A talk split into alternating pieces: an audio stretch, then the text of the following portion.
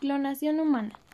La clonación es la copia idéntica del ADN de una manera asexual para obtener individuos genéticamente iguales. Cuando en 1997 la fotografía de Dolly, la primera oveja clónica, dio la vuelta al mundo, algunas voces advirtieron del peligro de un posible siguiente paso.